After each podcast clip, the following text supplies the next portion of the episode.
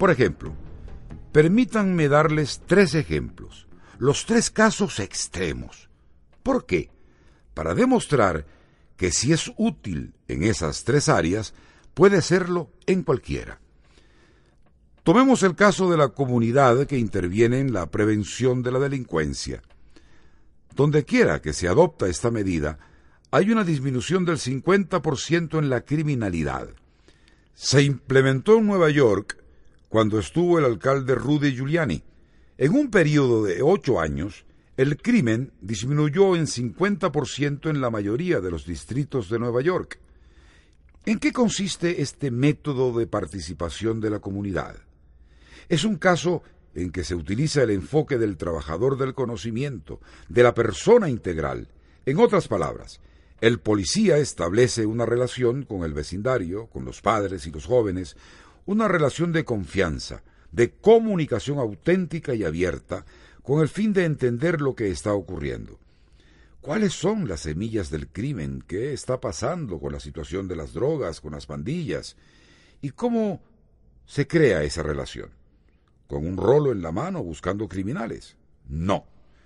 Tienes que ser una persona de elevada autoridad moral que sepa cómo establecer relaciones, que sea confiable y que ayude a formar una asociación con los padres y otros miembros de la comunidad para prevenir el crimen y para establecer normas dentro de ese grupo que tenga cero tolerancia por el crimen.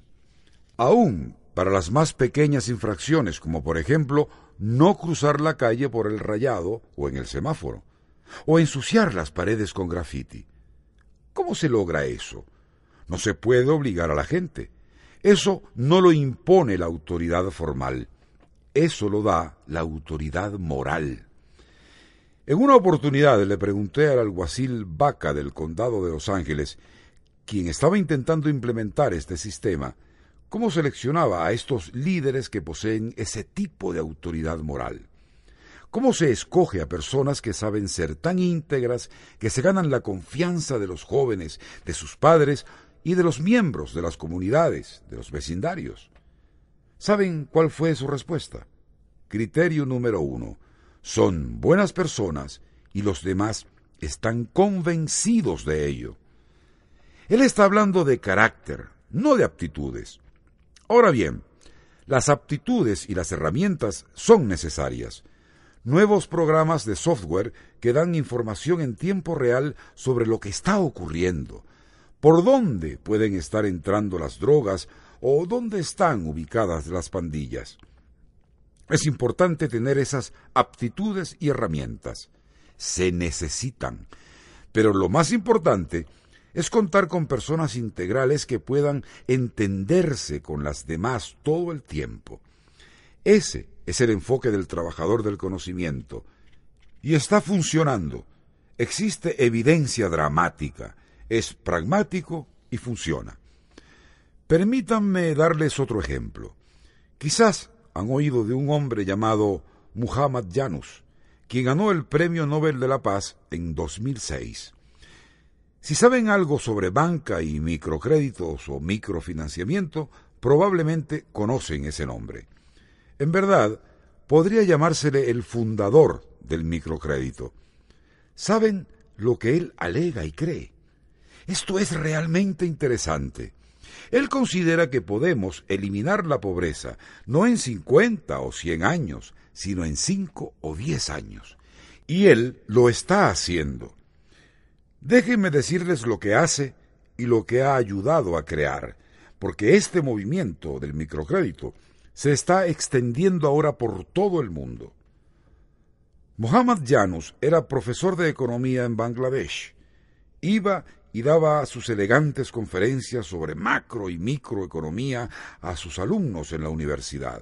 Luego salía a la calle y veía esqueletos vivientes, personas que apenas podían caminar, que apenas sobrevivían, la mayoría mujeres con bebés y niños pequeños, mujeres y niños que estaban siendo terriblemente explotados por sus patronos. Ganaban apenas un centavo o dos en cada pieza de tela que producían, y el patrono se quedaba con todo el resto del dinero. Parecía un contraste demasiado dramático. Mohammed se dijo, no puedo vivir tranquilo viendo tal injusticia.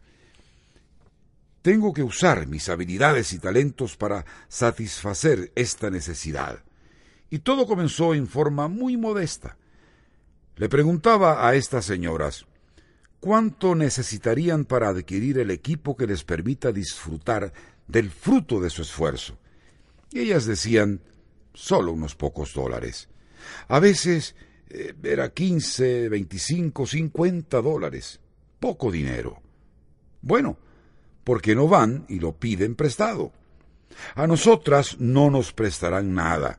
Nos consideran un riesgo crediticio. Piensan que pedimos demasiado poco. A ellos les gustan los grandes préstamos. Él dijo, yo voy. Yo voy con ustedes.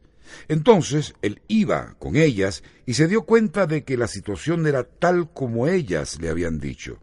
No les prestaban, no tenían garantía, eran pobres. Los bancos pensaban que no podrían pagar. Entonces él les dijo, bueno, yo firmaré por ustedes.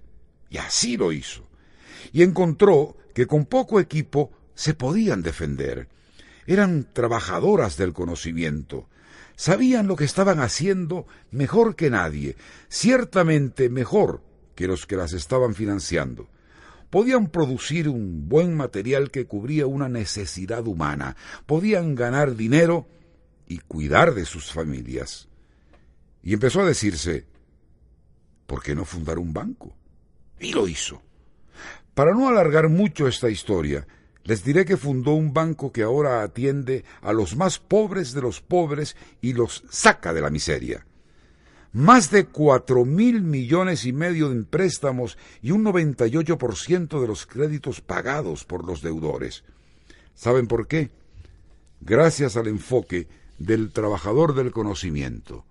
Una persona integral, una mujer, se sienta con otras mujeres, formando el comité que evaluará al próximo solicitante. De esta forma se establecen unas normas y costumbres que aseguran que si recibes un préstamo, lo vas a pagar. Y lo hacen, para el asombro total de los llamados grandes banqueros que las consideraban un riesgo crediticio. ¿Por qué? Porque ellos forman parte de la era industrial. Por eso pensaban así. Mohammed trabaja bajo un concepto totalmente contrario al de los bancos. Si el que solicita el préstamo tiene un aval, no hace trato con esa persona. Lo mismo sucede con los que tienen una buena historia crediticia. Trabaja solo con personas consideradas como un riesgo para los bancos. Si son ricas, no les concederá préstamos. Tienen que ser pobres, a veces los más pobres de los pobres y pone en práctica el enfoque del trabajador del conocimiento, de la persona integral.